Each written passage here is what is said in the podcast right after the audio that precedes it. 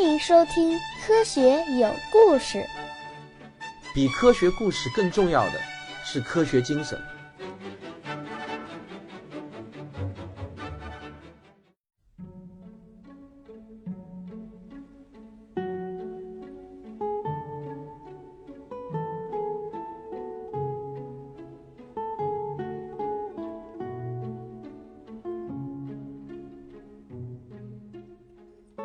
大家好，今天继续为大家讲仰望星空天文学史话。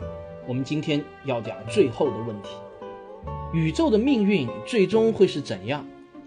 这是我能想到的人类能够提出的所有问题当中的最后问题。没有什么问题能比这个问题还根本了。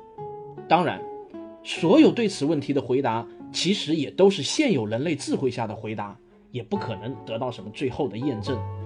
那么研究这个问题到底有没有意义？为什么又要去研究呢？我认为，所有的意义也都是人赋予的。在我看来，引发思考、满足好奇，就是无与伦比的意义。在没有温饱之前，艺术是没有意义的；但是温饱之后，人们会发现，艺术的意义大于吃饭的意义。如果你追问下去，艺术对人类的意义到底是什么？那么追问到最后，就只有一个答案：给人类带来快感。其实呢，研究宇宙的终极命运问题也是一样，它可以给一些人带来快感，所以就会有人去研究这个看似完全无用的问题。但在我看来，还有另外一个意义。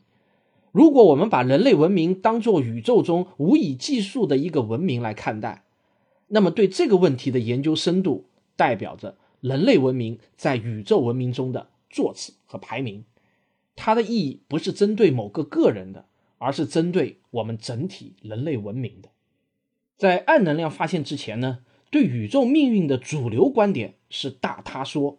科学家认为，宇宙会经历一个由膨胀到收缩的拐点，然后宇宙就开始大爆炸的反过程，塌缩，最终宇宙又会缩成一个起点，然后砰的一声再爆炸一次，如此循环往复。但后来我们发现了宇宙在加速膨胀这个惊人的事实。大他说理论也就慢慢退出了主流。那么现在的主流观点认为，宇宙的最终命运有两种可能，一个是热寂说，一个是大撕裂说。我今天想给大家介绍的就是这两种学说。我们先来讲热寂说啊，这个热寂啊，就是热量的热，圆寂的那个寂，就是和尚死了叫圆寂嘛，圆寂的那个寂。要把这个讲清楚，我就必须要提到热力学第二定律。这个定律不仅是热力学三定律中最难搞懂的一个定律，恐怕也是所有物理定律中最难说清楚的定律之一吧。而且热二的这个表述形式啊也特别多，不下十种。比如，它最早的这个表述是这样的：不可能把热量从低温物体传递到高温物体而不产生其他影响。或者呢是这样：不可能从单一热源吸收热量，使之完全变为有用功而不产生其他影响。这两个算是最通俗易懂的了，但是呢，严谨程度不够。后来的科学家继续就把这条定律呢发展成这样了。你仔细听啊，我一字一句的念，但是我估计你还是会听晕。在一个系统的任意给定平衡态附近，总有这样的态存在。从给定的态出发，不可能经过绝热过程得到。完了，听懂了吗？没有，对吧？好，没事。它继续往下发展成这样了。继续听好啊！对于一个由给定能量物质组成参数的系统，存在这样一个稳定的平衡态，其他状态总可以通过可逆过程达到之。OK，这就是现代的两种对热二的表述方式。我估计呢，你跟我一样听晕了啊！你不用自卑，其实我跟你一样也是晕的，完全不知道在说什么。不过呢，好在还有一个非常非常简洁的表达方式，不会听晕。啊，你听我说一下啊，这个表达方式就是，任何孤立系统中的熵只能增大，不能减小。怎么样？确实很简洁吧？一句话就说清楚了。但是你听懂了吗？有可能你还是听不懂，因为呢，这里头出现了一个很关键的一个词，叫做熵。如果你不知道这是什么，那么这句话可能对你来说也是天书。因此呢。要理解宇宙热寂说的关键是要了解热力学的第二定律，而要了解热二的关键又是了解什么是熵。熵这个字就是火字旁一个商人的商。这个字呢，其实是民国时期的著名物理学家胡刚复教授在一九二三年发明创造出来的，但沿用至今已经成了物理学中的一个标准术语，不仅在热力学中用到，在信息论、控制论、概率论、生态学中都被当做一个标准的术语广泛使用。这个概念相当相当的重要。什么是商？商就是衡量一个系统混乱程度的度量值，比如在麻将桌上。刚刚洗好的一副牌，它的商就很低；但是在哗啦哗啦洗牌的时候呢，它的商就很高。在一杯咖啡中，你倒入一勺牛奶，刚开始的时候，牛奶和咖啡还能分得比较清楚，但是随着时间的推移，慢慢的就混在一起了。在这个系统中，熵就是在慢慢的变大。热二定律说的就是任何一个孤立的系统，也就是说啊，没有别的系统去打搅的话。系统的混乱程度只会增大，不会减小。一个打碎的玻璃杯不可能自发的还原。你在沙漠中堆起一座沙堡，风很快就会让这座沙堡消失，重新回归无序状态。风也永远不可能把沙子吹成一座规则的沙堡形态。这是我们对自然规律的一个深刻洞见。隐藏在这个规律背后的规律，其实依然是概率。如果我们用沙子排列的可能方式去考察沙堡和一盘散沙，或许你就能理解为什么风只能吹出一个个外形几乎一样的沙堆，而吹不出一个规则的沙堡。而这个定律也很好的解释了为什么时间的箭头是单向的。如果我们用分子层面去理解这个定律的话，那么就是说，分子排列的越有规则，熵就越低；分子排列的越无序，熵。就越大。这个定律告诉我们，在任何一个孤立系统中，分子最终都会趋向于同一个运动速度，也就是达到均匀一致的温度。在热力学中，我们把这个称之为热平衡。那么，我们整个宇宙其实就是一个最大的孤立系统，没有什么别的系统还能来干扰到我们这个宇宙系统了。那么，对于这个孤立的系统整体而言，熵只会增大，不会减小。那么这么看来，最终的结局也就一定是达到热平衡。换句话说，到那个时候，宇宙就处处温度均匀一致，这就被称之为热寂说啊。这个词的英文翻译是……算了，不说英文了，省得又有人吐槽我的英语发音啊。根据宇宙学家的计算，宇宙热寂将经历以下这些阶段。当然了，这些只是非常粗略的计算，我们听听也就可以了。第一个时代。称之为退化时代，从十的十四次方年到十的四十次方年，在这段时间里，星系和恒星的形成逐渐减慢，并且呢，最终是完全停止。越大越亮的恒星燃烧的越快。我们的太阳在银河系中算是一颗中等大小的明亮恒星，大约再过五十亿年就该全部烧完了。而像比邻星这样的红矮星，它的体积很小，温度比较低。比太阳可以燃烧的时间就要长得多得多，但总有一天，它也是要耗尽燃料，直至枯竭的。当宇宙中所有的恒星都熄灭之后，就只剩下了行星、小行星、白矮星、黑矮星、中子星、黑洞这些不发光的天体能够继续存在。偶尔呢，中矮星之间的相互撞击会形成新的红矮星，这些红矮星会在宇宙中继续存在数十亿年。成为宇宙中唯一的可见光源，在这个期间，大约是从十的十六次方年开始，由于受到引力和引力波的扰动，行星和恒星以及恒星的残骸都会离开它们原有的轨道，星系会开始解体，就有点像树倒猢狲散的感觉。星系中呢，慢慢的就只剩下超大质量黑洞了。到了退化时代的十的三十六次方年。宇宙中的一半物质都衰变为伽马射线和氢子。这里基于一个目前尚无法确证的假设，也就是质子的半衰期是十的三十六次方年。这是量子力学中的一个推论，但目前呢依然没有得到强有力的实验证明。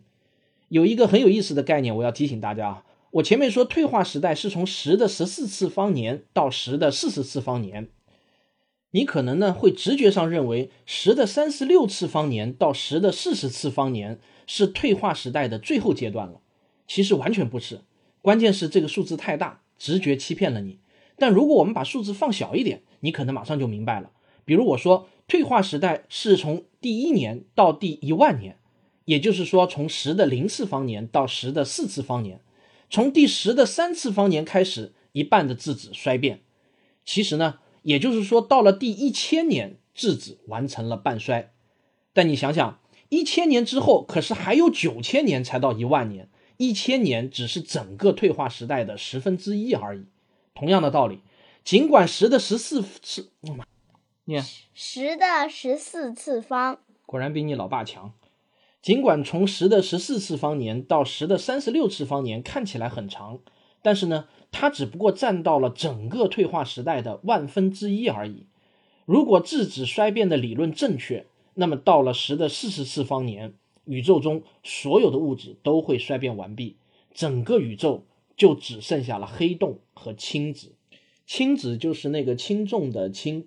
在粒子物理学中呢，有氢子和重子这两种粒子的分类。重子呢，就是由夸克组成的一种复合粒子，而氢子则是不参与任何强相互作用、自旋为二分之一的粒子。这个呢，我们不用搞得十分清楚。好，这个退化时代结束以后呢，就进入到了黑洞时代。黑洞时代是从十的四十次方年到十的一百次方年，这是黑洞主宰宇宙的时代。这个时代要远远长于充满恒星的宇宙时代。百花盛开的宇宙只不过占到了黑洞时代的约零点零零零零一零六十个零啊一，这是一个小到了简直无法打比方的数字。你闭上眼睛体会一下吧，反正我是体会不出来了。但黑洞也不是永恒的。它也无法逃脱热力学第二定律的命运，黑洞会慢慢的蒸发，最终以霍金辐射的形式将自己的质量一点一点的还给宇宙。宇宙中的绝大部分物质都转变成了光子和氢子，然后宇宙就进入到了更加漫长的黑暗时代。这个时代从十的一百次方到十的一百五十次方年，在这个时代，所有残余的黑洞。都会完全蒸发掉，宇宙中就只剩下了光子和氢子。虽然所有的物质基本上都变成光子了，但我们的宇宙还是黑暗的，因为宇宙实在是太大太大了。这一点点光子在巨大的宇宙空间中简直不值一提呀！但此时，宇宙离最终的完全的热平衡还差得很远很远，大约会在十的一千次方年以后，宇宙。才能达到完全的热平衡，所有的光子和氢子在宇宙中均匀的分布，宇宙的熵达到了最大值。到了这个时候，我们才可以说宇宙热寂了。那么，宇宙热寂之后呢？之后是有之后，还是从此再也没有了之后呢？目前的科学就只能到这里了。期待我的听众中有小朋友将来能告诉我之后的可能性。不过呢？上面这个宇宙热寂年代表是建立在质子会衰变这个假设上的。那么，如果这个假设是错误的，质子不会衰变，那么一个可能的结果就是宇宙中所有的原子量小于铁的物质都会最终发生核聚变，变成铁原子。因为根据量子理论，铁的结合能是最小的，熵值是最大的。这个过程大概要经过十的一千五百次方年。才能最终完成，这也是宇宙的一种热寂，因为最终的目标依然是熵值最大。此时的宇宙，铁原子均匀分布在宇宙的所有空间中，冰冷的热力学第二定律依然死死地统治了整个宇宙。以上呢，就是宇宙热寂说。我为了让你对热寂说有一个更加生动的理解，我想给你讲一个阿西莫夫写的短篇科幻小说。不知道你是不是知道阿西莫夫？他是美国历史上可能是得奖最多的科幻小说巨头，他还是全世界产量最高的科普作家，也是我的精神导师。我喜欢他的生活方式以及人生态度。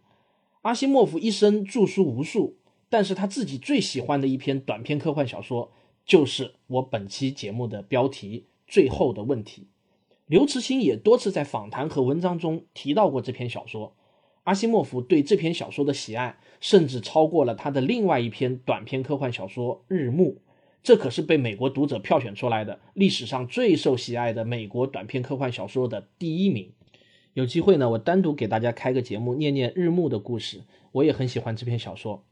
为了能够更加符合咱们中国人的语言说话习惯，呃，也让这篇小说更好懂一些，我会把这篇小说，就是《最后的问题》这篇小说做一些比较大的修订，这也算是一种再创作吧。我会把里面的人名和各种单位也改为更符合咱们中国人习惯的词儿。但尽管是这样，我估计你还是会听得很累。因为这篇科幻小说写的非常的硬，而且极富于想象力。不过呢，我很希望让你知道，呃，写科幻小说不是只有刘慈欣才写的棒，还有伟大的阿西莫夫。人类对宇宙的思考所能体现出来的那种宏大和超越，在我看来是任何宗教传说都无法比拟的。下面呢，我就开始给大家讲阿西莫夫的最后的问题。最后的问题第一次被半开玩笑的提出，是在二零六一年的五月二十一日。那个时候，人类文明刚刚步入曙光中，有两个工程师在一次喝酒时候打了一个一百元的赌。这件事情是这么发生的：刘淼和丁仪是两个忠实的管理员，他们管理的对象就是人工智能超脑。这台庞大的机器长达几公里长，无数的小灯在其间闪烁着，发出各种风扇声和滴滴声。刘淼和丁仪与其他上百个管理员一样，对超脑背后的运作机制一无所知。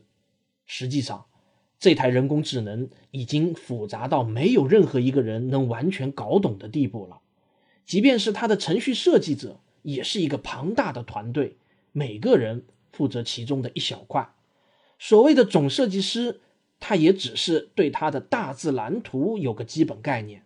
因为总设计师都换了好多任了，人类像接力赛一样，一代一代的接力开发超脑计算机。超脑能够自我调节和自我修正，这是必须的，因为人类已经做不到这一点了，它已经太复杂、太庞大了。所以，刘淼和丁仪其实只是对这个庞然大物只进行一些非常轻松和肤浅的管理，任何其他人也都只能做到这个程度。他们要做的仅仅是给他输入数据，然后根据格式修改问题，最后再把超脑给出的答案翻译成能够更加让人容易理解的人类语言。几十年中，在超脑的帮助下，人类建造了宇宙飞船。计算出航行的路径，从而得以登陆火星和金星。但是，更远的恒星系航行需要更大量的能源，地球上可怜的资源不足以支撑这些飞船。尽管人类不断的提高石油和核能的利用效率，但石油与核材料也都是有限的。不过，超脑的智力发展超过了人们的预期，他学会了如何从根本上解决某些深层次的问题。二零六一年的五月十四日，理论成为了现实。太阳的能量被存储和转化，得以被全球规模的直接利用。整个地球熄灭了炼油厂、火力发电站，关闭了核反应堆，打开了连接到那个小小的太阳能空间站的开关。这个空间站直径只有一公里，在到月球的距离一半处环绕着地球运转。阳光支撑着整个地球社会的运行，超脑和他的维护团队获得了巨大的荣誉。全社会为超脑的团队整整庆祝了七天，这是人类历史中一次里程碑式的创举。而刘淼和丁仪总算是逃脱了公众的事物，悄悄地相聚在了一个谁也想不到的荒僻的工作间中。在这里，超脑庞大的身躯露出了一小部分。他正独自闲暇地整理着数据，发出满足的慵懒的滴答声。超脑也得到了假期。刘淼和丁仪了解这一点，所以一开始他们俩并没有打算打搅他。他们带来了一瓶酒，这会儿他们想做的只是在一起喝喝酒，放松放松。刘淼说：“想一想，还真是神奇啊！”他宽阔的脸庞已经有了疲倦的纹路。他慢慢的用玻璃棒搅动着酒，看着冰块笨拙的滑动着。从今以后，能源再也不值钱了。只要我们想干，甚至可以把地球融化成一颗液态的大铁球，并且毫不在乎花掉的那点能量。当然了，那点能量可也不小。我看呢，这点能量就够我们永远永远的用下去了。丁仪听了这句话，把头歪向一边，撇了撇嘴，这是每当他想要反驳对方时的习惯动作。不是永远，老刘。去你的，差不多就是永远，直到太阳完蛋。老丁，那也不是永远。好吧，那我改口好吧，几十亿年，可能一百亿年，这下你满意了吧？丁仪用手梳着他稀薄的头发。仿佛要确认还剩下了一些，他缓缓地抿着自己的酒，说：“一百亿年也不是永远。”刘淼哼了一声，说：“但对我们来说是够了，不是吗？如果说够，其实铀二三五对我们来说也够了。”刘淼呢，有点不耐烦了，他说：“好，好，好，但是现在我们能把宇宙飞船连接到太阳能电站，然后飞到冥王星，又飞回来一百万次啊，不用担心燃料。”靠铀二三五，你能做到吗？不信你去问问超脑。丁仪回答说：“我不用问他，我知道。”刘淼有点不高兴了。我看啊，你就是小看超脑为我们做的事情，他做的多好啊！丁仪接口道：“谁说他做的不好了？我是说太阳不能永远燃烧下去，我只是这个意思嘛。我们在一百亿年内可以高枕无忧，但是然后呢？”丁仪用略微颤抖的手指着对方。你不要告诉我说我们换另外一个太阳。两人沉默了一会儿，刘淼偶尔将酒杯放到唇边，而丁仪则慢慢的闭上了眼睛。两个人都在休息。然后丁仪突然睁开眼，他说：“你心里就是在想，我们的太阳没了就换另外一个太阳，是吧？”谁说的？我没这么想，你就是这么想的。你的逻辑不行，这就是你的问题。这就像故事里说的那个人一样。遇到了雨，就跑到树林里躲在一棵树下。他可不担心，是吧？因为他以为当这棵树淋得太湿的时候，他就只要跑到另外一棵树下就行了。哎，别说了，别说了，我知道，别嚷嚷。太阳完蛋了，其他的也都会完蛋。我怎么会不知道呢？完全正确，丁仪嘟哝道：“一切都起源于宇宙大爆炸中，尽管我们还不知道什么原因导致的。但是当所有的恒星都熄灭了。”一切也都会有个结束，有的星星熄灭的比别的早，像那些该死的巨星维持不了一亿年，我们的太阳能持续一百亿年，红矮星再怎么样怎么样，最多也就是两千亿年吧。一万亿年以后，一切都是一片漆黑，熵必须增加到最大值，就是这样。我非常明白什么是熵，刘淼维护着他的自尊，你明白个屁！我跟你知道的一样多，那你就该知道，某一天所有的东西都会耗光。是是是，谁说他们不会呢？你刚才说什么来着？你这个糊涂虫！你刚才说我们永远有用不完的能量，你说的是永远。刘淼有点小尴尬，被这个丁仪抓住了把柄。不过他马上反驳说：“也许有一天我们能够让这一切从头开始，也说不定呢。绝不可能。”为什么总有那么一天的？没有。那我们去问问超脑吧。你去问超脑好了，我赌一百元，他说这不可能。刘淼刚刚醉到愿意一试，又刚刚足够清醒到还能拼写出问问题所需要的代码。这个问题用文字来表达就是这样的：怎样使宇宙的熵值降低？超脑陷入了静止和沉默，缓缓闪烁的灯光熄灭了。深处传来的哔哔声也停止了。正当这两位被吓坏的工程师感到他们无法再屏住呼吸时，忽然间，屏幕上开始有了反应。如果你想知道超脑是怎么回答他们的，科学有故事，我们下一期接着为您揭晓。停在这里是有点过分了啊，不过你别去查啊，这个剧透就没有意思了。我们追美剧就是这样子，带着这个强烈的好奇等一周是很过瘾的一件事情。我是卓老板，我是吴婷婷，我是汪杰，我们是科学声音。呃，明天就是中秋佳节了，我估计你听到我这个节目的时候呢，已经是中秋佳节了。所以在这里呢，呃，汪杰祝您中秋快乐，阖家团圆。按理说呢，我应该在我的微信公号里头呢写一点应景的文章，然后再搞一个什么回复某某关键字可以看这样子的方法来吸粉啊。但是呢，实在是不好意思，今天太忙了。不过呢，我给大家打一个小广告，这个科学史评话的吴老师呢，今天在他的微信公号里头破天荒的发了一篇文章，而这篇文章呢，并不是他那个节目的文字版。这篇文章很有意思，叫做《中秋之夜看月亮的小动作》。这篇文章写的还真是不错，连我都忍不住给他打了五块钱的赏。大家不妨呢去关注一下“科学史评话”这个微信公号，然后看一下他这篇文章。